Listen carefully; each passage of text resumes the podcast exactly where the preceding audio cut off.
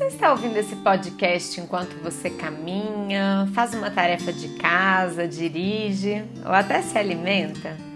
Você sempre faz mais de uma coisa ao mesmo tempo? Você já ouviu falar de mindfulness? Muito prazer, eu sou a Júlia Duarte, sou instrutora de mindfulness, trabalho também com psicologia positiva e criei esse novo canal de relacionamento com vocês para compartilhar práticas guiadas de mindfulness, bem como reflexões com presença e com gentileza. Bom, se você respondeu sim a alguma das minhas primeiras perguntas, muito provavelmente você está vivendo no modo multitarefas. Nós vivemos numa sociedade acelerada, onde nós temos muitas pressões externas para dar conta de tudo, para fazer tudo e temos, sobretudo, muita pressão interna. E no meio desse contexto todo, muitas vezes a gente se vê obrigado a não perder tempo, achando que a gente sempre tem que estar tá fazendo mais de uma coisa ao mesmo tempo e achando que assim a gente vai ser produtivo. Mas é um fato que isso é uma verdadeira ilusão. Os estudos dizem que fazer mais de uma coisa ao mesmo tempo reduzem até 40% da nossa produtividade. É claro que nós temos os shallow work, que são os trabalhos rasos, que são as coisas que de fato não demandam todo o nosso cognitivo, todo o nosso mental, que a gente não precisa estar totalmente focado e por isso muitas vezes a gente consiga fazer essas coisas enquanto a gente ouve um podcast, enquanto a gente vê um vídeo. Mas quando a gente fala de deep work, trabalho profundo, coisas que demandam a nossa atenção, a gente até pode fazer essas coisas que demandam toda a nossa atenção enquanto a gente faz outras.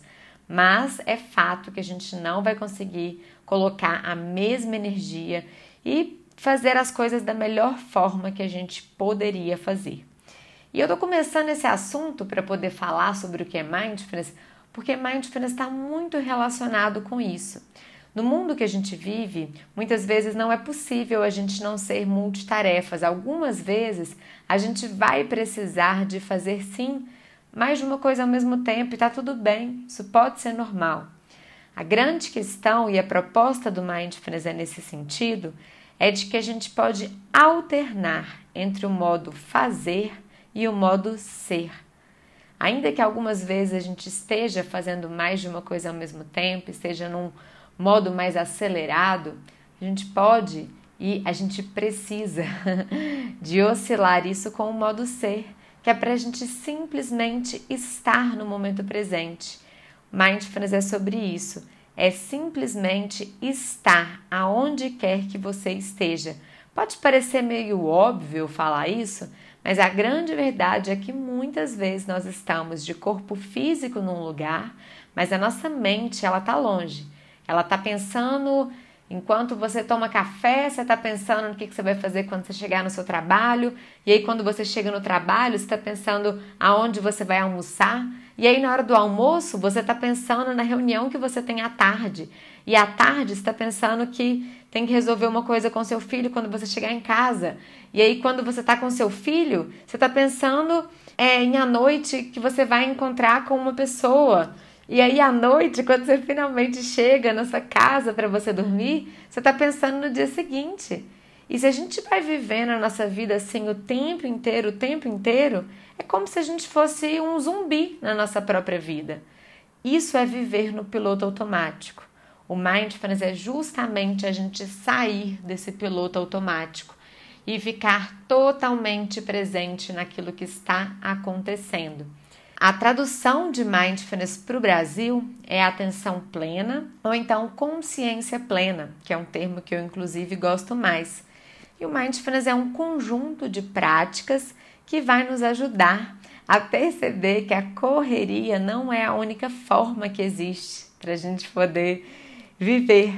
Vai nos ajudar a reduzir a ansiedade, vai nos ajudar a reduzir o estresse, aumentar nosso equilíbrio emocional, aumentar o nosso foco, a nossa capacidade de concentração, A produtividade saudável, no sentido de que a gente vai ser muito mais assertivo quando a gente estiver com toda a nossa energia colocada ali naquilo que a gente está fazendo. É, o mindfulness ele inclui a prática de meditação mindfulness, mas não exclusivamente.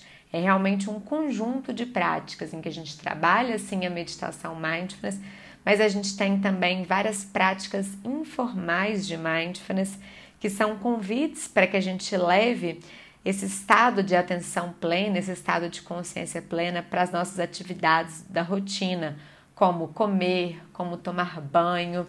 Mindfulness é principalmente essa consciência que a gente pode levar para todas as áreas da nossa vida. E nós temos ainda as atitudes de Mindfulness, como a gratidão, o desapego, a aceitação, o não julgamento, e uma série de outras atitudes que também estão envolvidas nessa jornada que é o mindfulness. E bom, como surgiu o mindfulness? Essa é uma dúvida que surge muito. O mindfulness ele não é algo que está externo a nós. O mindfulness é algo que nós temos dentro da gente. Esse estado de atenção plena já está dentro de nós. O que aconteceu é que muitas vezes, né, pelas escolhas que a gente vem fazendo como sociedade, pelas nossas escolhas individuais, a gente acabou se distanciando desse estado. Mas ele está dentro de nós e nós sempre podemos voltar para ele.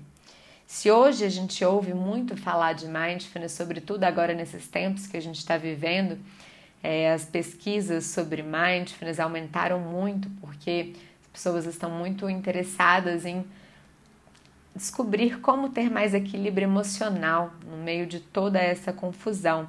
Se hoje a gente ouve muito falar de mindfulness na mídia, é, isso se deve a John Kabat-Zinn. John Kabat-Zinn foi quem criou o primeiro programa de mindfulness lá na Universidade de Massachusetts e esse programa ele se difundiu pela Europa, ele se difundiu por todos os Estados Unidos, né, que foi onde ele começou se difundiu pelo mundo inteiro e agora está chegando com muita força aqui no Brasil.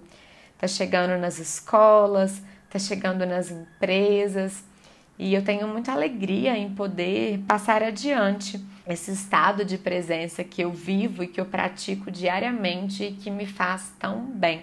O mindfulness ele é laico, ele está dissociado de qualquer religião, você pode ter uma espiritualidade ou não. Você não precisa de praticar em nenhuma posição diferente. Tudo que você precisa para a prática de mindfulness é do seu corpo, da sua respiração. E em cada prática de mindfulness nós vamos usar algumas dessas âncoras que já fazem parte da nossa vida para ficar mais presentes.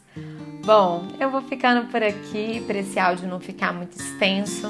Convido você para me acompanhar no Instagram bemindfulness.br para saber ainda mais. E se você quiser também no link da bio conhecer o meu programa de Mindfulness de oito semanas, que está com as inscrições abertas, já começa na próxima semana.